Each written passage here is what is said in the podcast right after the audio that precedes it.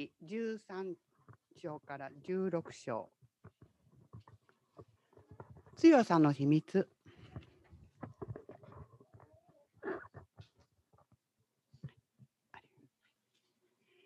神様の民はまた神様に逆らってしまいました。そこで神様は40年もの間、ペリシテ人にイスラエル人を支配させました。そんな民を助けるために選ばれたのがサムソンでした。天使がサムソンのお母さんのところに現れて男の子が生まれるという約束をしました。生まれてくるサムソンは3つの約束を守らなければなりません。絶対にブドウ酒を飲まないこと。絶絶対に死んだものに触らないこと。絶対に髪の毛髪の毛を切らないこと。この3つでした。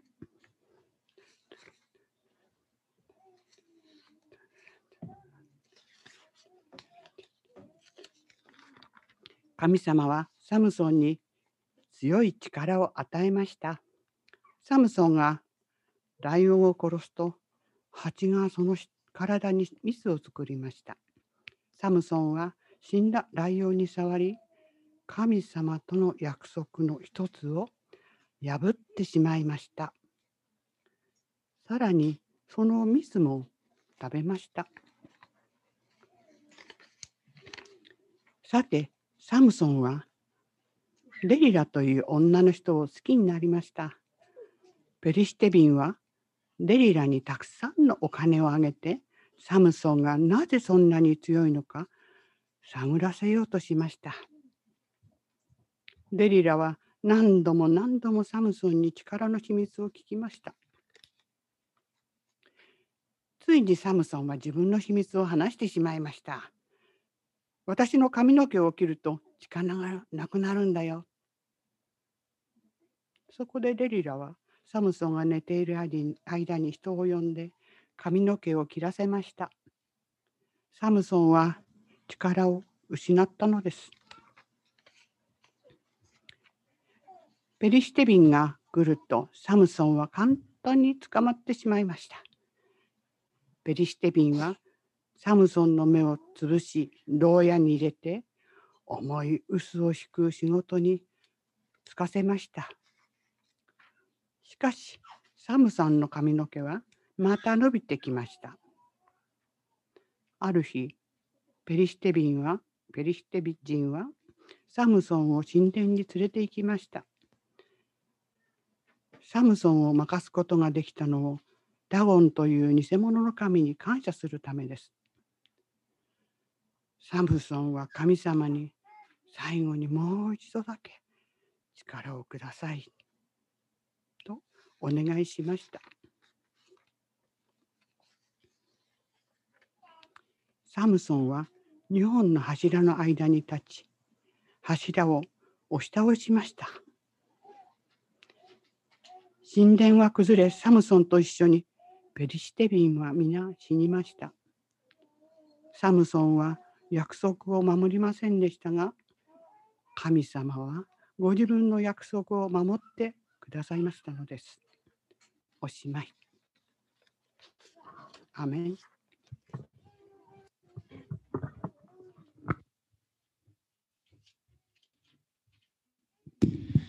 中村氏もありがとうございました。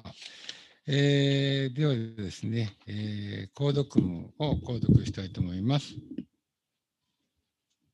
え本日の購読文は、あヨハネの福音書14章の15節から18節え15節と17節は私の方で読みますので、皆さんは16節と18節を読んでください。では始めます。もしあなた方が私を愛するなら、あなた方は私の戒めを守るはずです。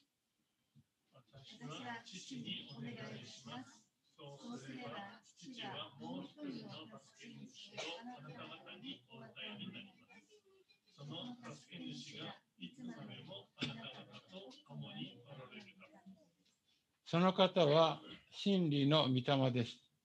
世はその方を受け入れられることができません。世はその方を見もせず知りもしないからです。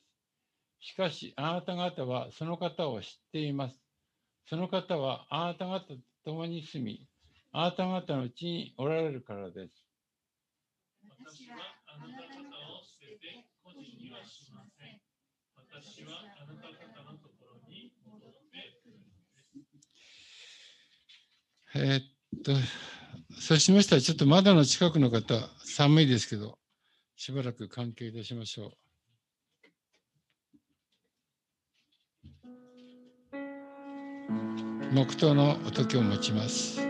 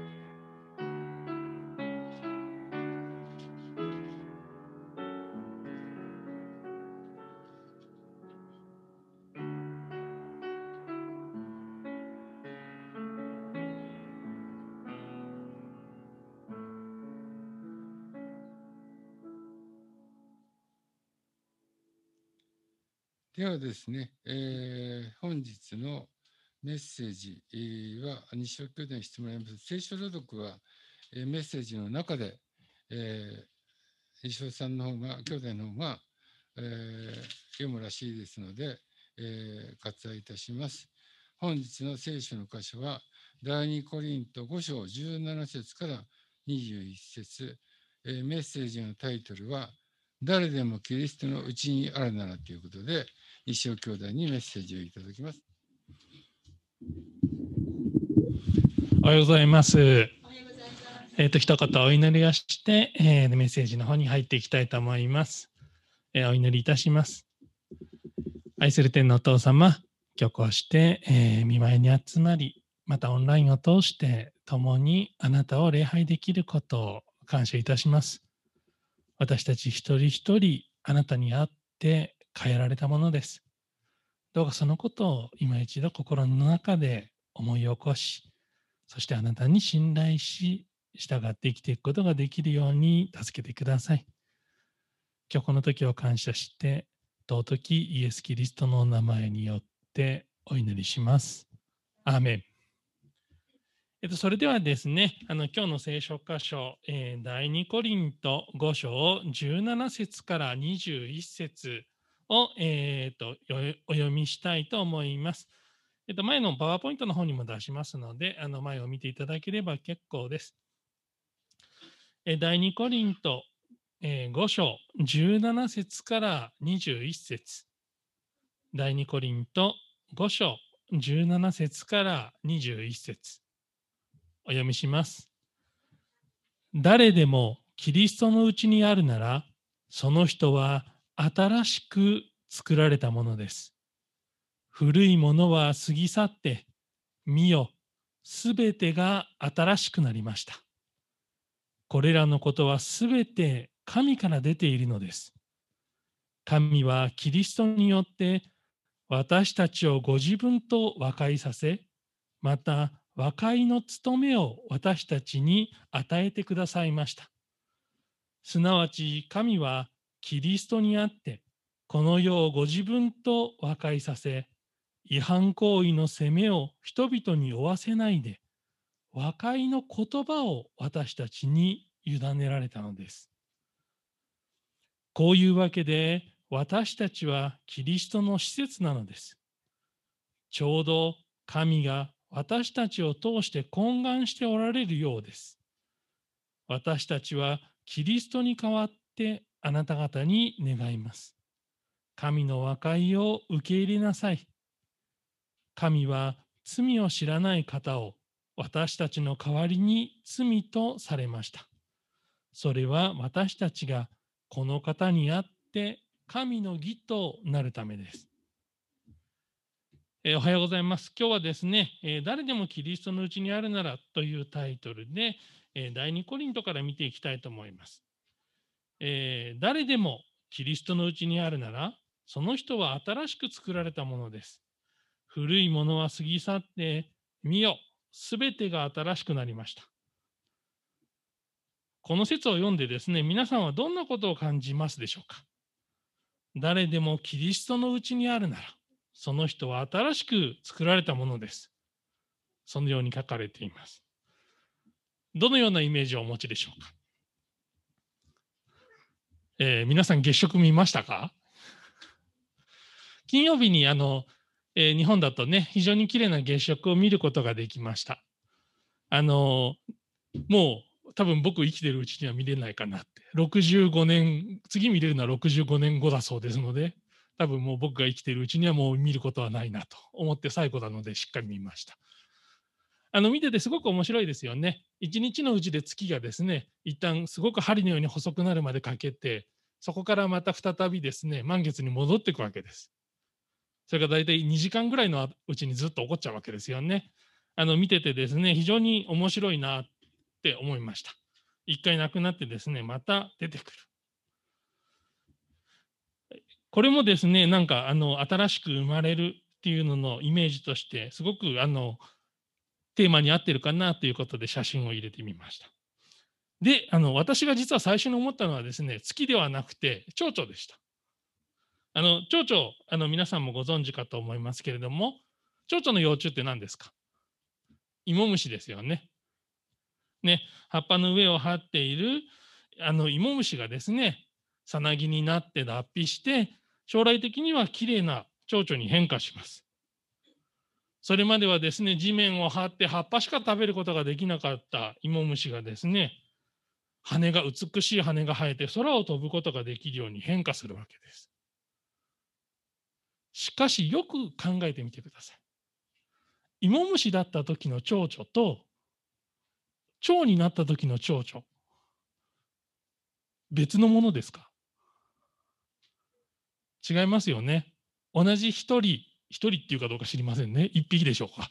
同じ一匹の個体が芋虫だったものが変化して蝶に変わるわけです。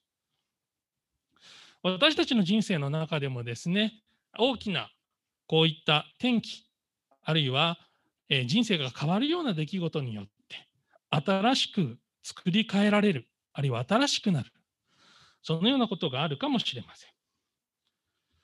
よくですね、私たちの人生だと、あの人との出会いが大事だというふうに言われるかもしれません。私もですね、人生を思い返すとですね、あの出会った先生であったり、友達であったり、そういった人たちの影響を受けて、今いるなというふうに思います。また皆さんの中にもですね、友達であったり、親だったり、あるいは先生の影響を受けて人生が変化した、そういった方もいるでしょう。あるいはですね、読んだ本にすごく感銘を受けて、それで人生が変わった、そういう方もいるかもしれません。しかし、えー、キリストとの出会いほど私たちに大きな影響を与え、そして生き方や考え方を根本から変えた方はいません。なぜでしょうか？なぜならイエス・キリストは神様であり、そして私たちを作った方です。私たちがですね、どんな欠点や短所を持っているか、あるいはどんな長所、どんないいことを持っているかを全てご存知。そして私たちがたくさん欠点や短所、怒りっぽい性格だったり、そういったことがあるにもかかわらず、無条件で愛してくださる、そういったお方だからです。どのような方もそうだと思いますけれども、あの現実の世界の中でですね、生きていく上でですね、やはりあの他の人の気を、他の人に気を使う、あるいはですね、他の人の目を気にして生きている。自分自身の価値、自分ってどんなに大切なのかということをですね、他の人の目を通して評価をする。他の人からあなたすごいねって言われれば自分が価値があるような気がするし、他の人からですね、仕事の失敗とかで叱られると、まるで自分が価値がないように思ってしまう。そのようにですね、自分自身の価値というのを他の人の目を評価し、え目を通して評価してしまう。そのような性質がどのような人でもあると思います。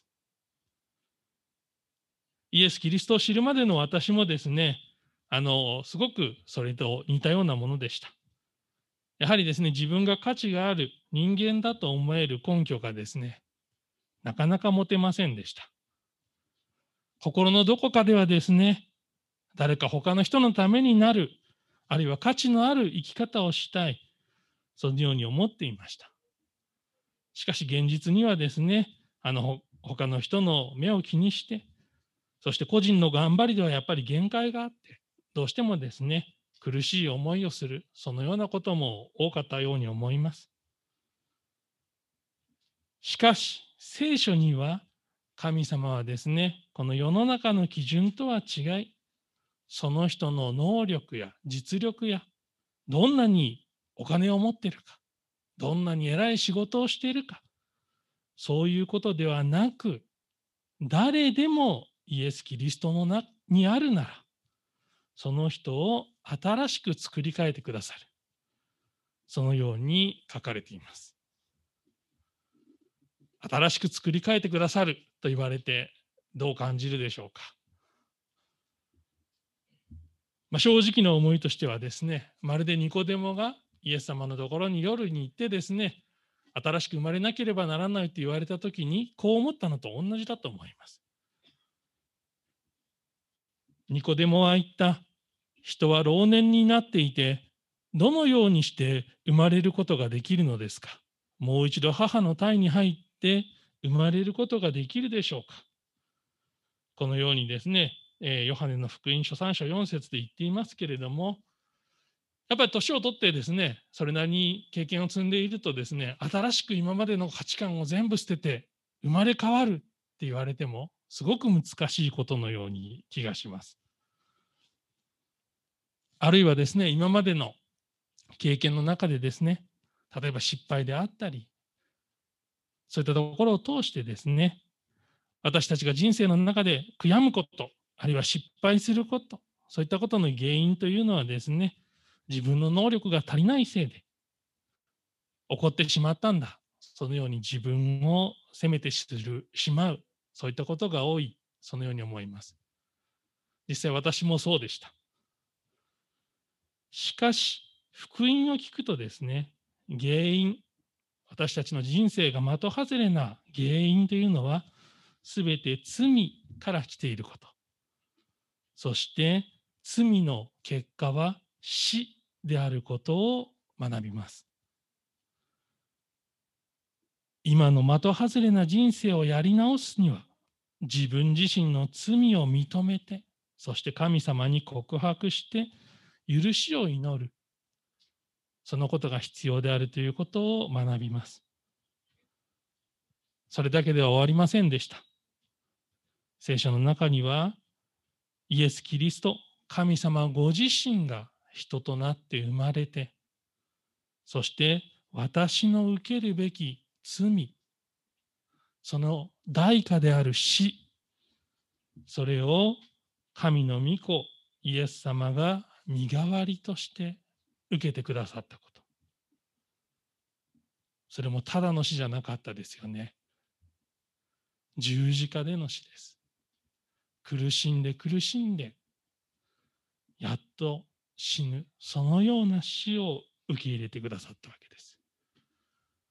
そのことを知ったときにですね、自分の罪がですね、それほど深いのか、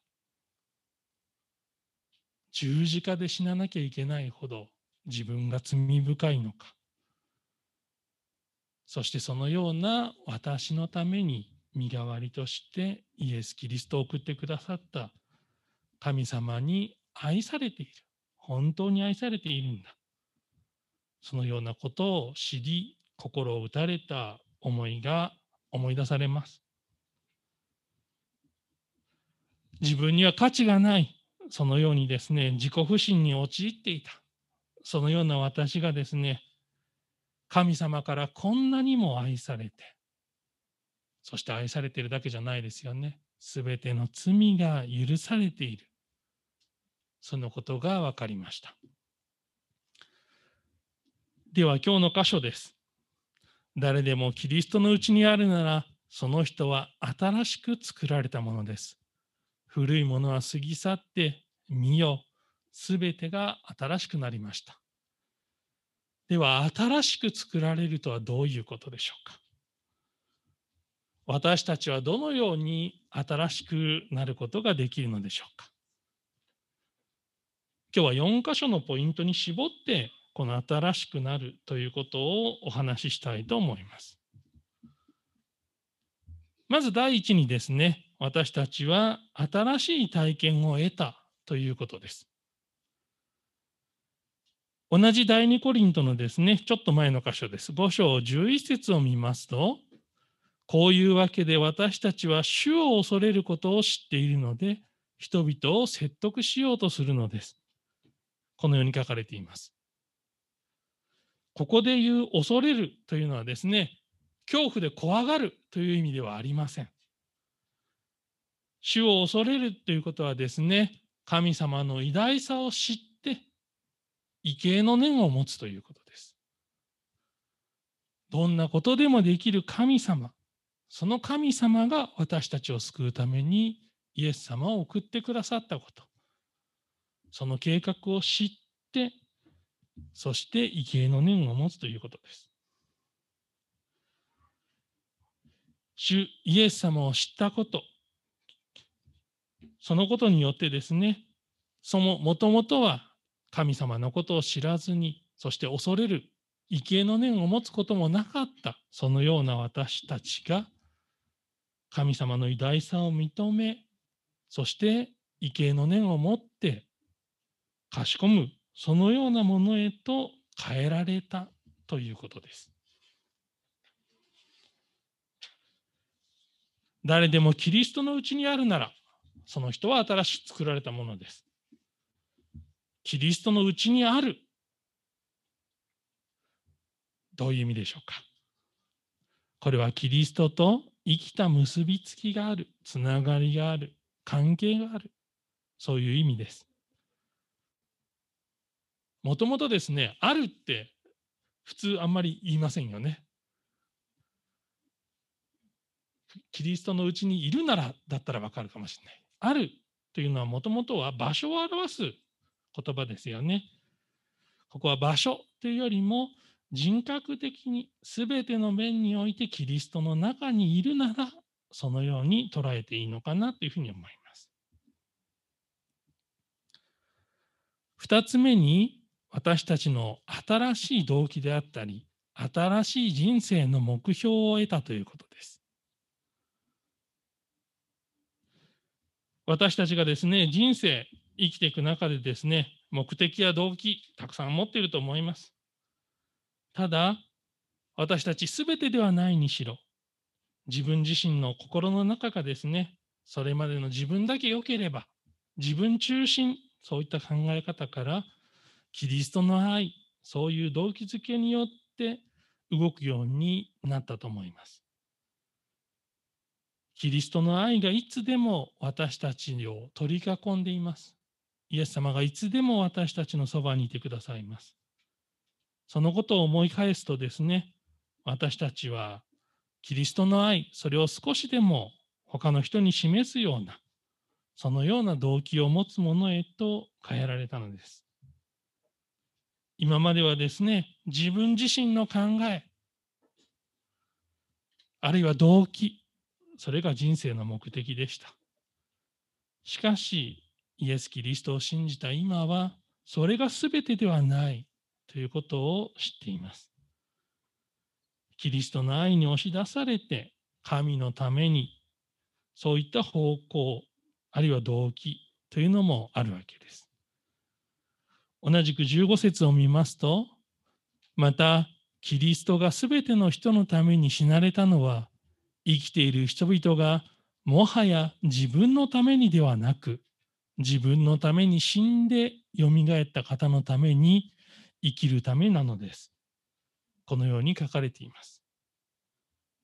私のために死んでよみがえった方のために生きる。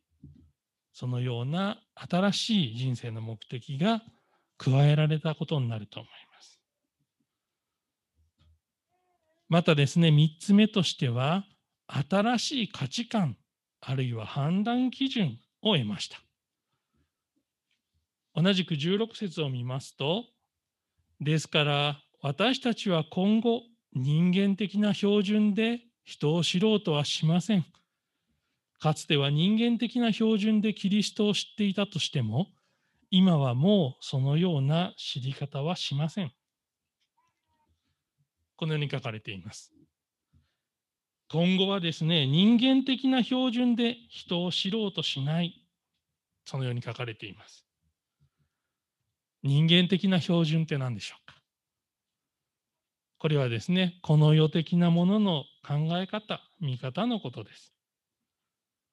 私たちはですね、普段、先ほども言いましたけれども、例えばお金持ちであるとか、仕事で偉い地位にあるとか、あるいは高い学歴、あるいは家計、そういったことを基準で人を判断してしまう。また他の人からもですね、そのような部分が見られてるんじゃないか。そのように自分自身を評価してしまうことが大いにあると思います。しかし、このような人間的な判断ではなく、私たちは別の見方ができる。そのように書いてあるわけです。それはどのようなことかというと、神様が望まれることは何か。そのような視点です。イエス様だったらどうするだろうか。神様だったらどうするだろうか。そのような視点で私たちはものを見、また他の人を見ることができるようになります。そして最後4つ目です。4つ目が新しい立場、役割を得たということです。20節を見ますと、こういうわけで私たちはキリストの施設なのです。ちょうど神が私たちを通して懇願しておられるようにです。私たちはキリストに代わってあなた方に願います。神の和解を受け入れなさい。私たちはですね、イエス・キリストに出会ったことによって、そしてイエス・キリストの十字架の死によって、過去の一切の罪が許されて、神の見前に罪のないものとされて、新しい人へと生まれ変わりました。かつてはですね、生まれながらの罪人、そのような私たちが神と和解することができたのです。神様の和解、どのようなものでしたか？私たちがですね、一方的に罪を犯す、そのことで神様とのですね、関係を断絶し、それどころか神の敵であった。それにもかかわらず、神様の方から一方的にですね、私たち、あるいは私を愛するがゆえに、神の子イエス・キリストにですね、まるで重罪人のように十字架の上で罪の身代わりあ罪の罰の身代わりとして十字架の死を与えそして私たちが自分自身では償うことができない罪を肩代わりさせました。そのようにして和解した私たちにですね、神様が新しい使命をくださいました。それは神様の福音を伝える。そのことを私たちに託されたわけです。今日ここにですね、書いてあり、こういうわけで私たちはキリストの施設なのです。って書いてありますよね。この施設ってどういう意味ですか？これ今の言葉に直すと大使と同じです。